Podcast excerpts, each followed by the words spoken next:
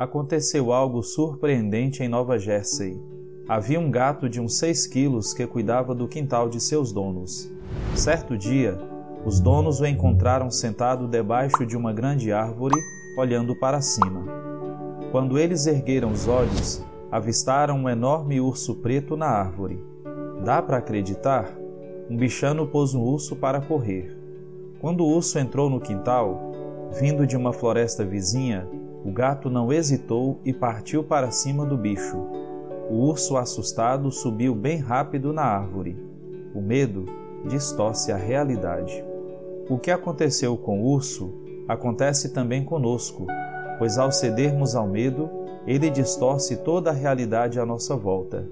Não raras as vezes é algo tão pequeno, mas que faz um estrago enorme em nossas almas. De corajosos guerreiros, ele nos faz pessoas assustadas e fechadas em nós mesmos. De pessoas ousadas em fazer o bem, ele faz covardes, incapazes de doar-se ou doar seus dons para o bem da humanidade. Frequentemente somos assaltados por situações que nos causam medo e até pânico, e diante disso, não poucas vezes perdemos a paz, a serenidade e a esperança. Especialmente nesse tempo em que tudo se torna incerto, os relacionamentos escapam pelas mãos, as escolhas e decisões são facilmente alteradas ou reajustadas e a própria vida parece não ter sentido.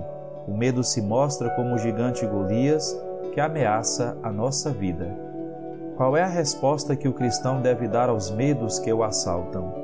Em primeiro lugar, viver pela fé. A vida do justo está nas mãos de Deus. Por esse motivo, não há razão para andarmos abatidos e prostrados no nosso dia a dia.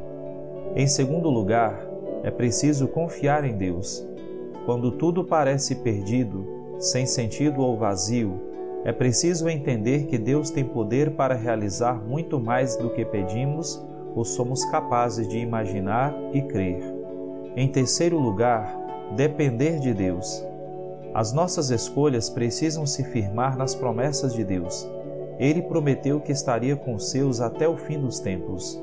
Por esse motivo, é possível afastar o temor do coração e assim reencontrar a paz. Amado irmão e irmã, a superação do medo passa pela fé que depositamos em Deus, pela confiança de que tudo está em seu domínio e pela dependência que temos dele, pois sabemos que sem ele nada podemos realizar.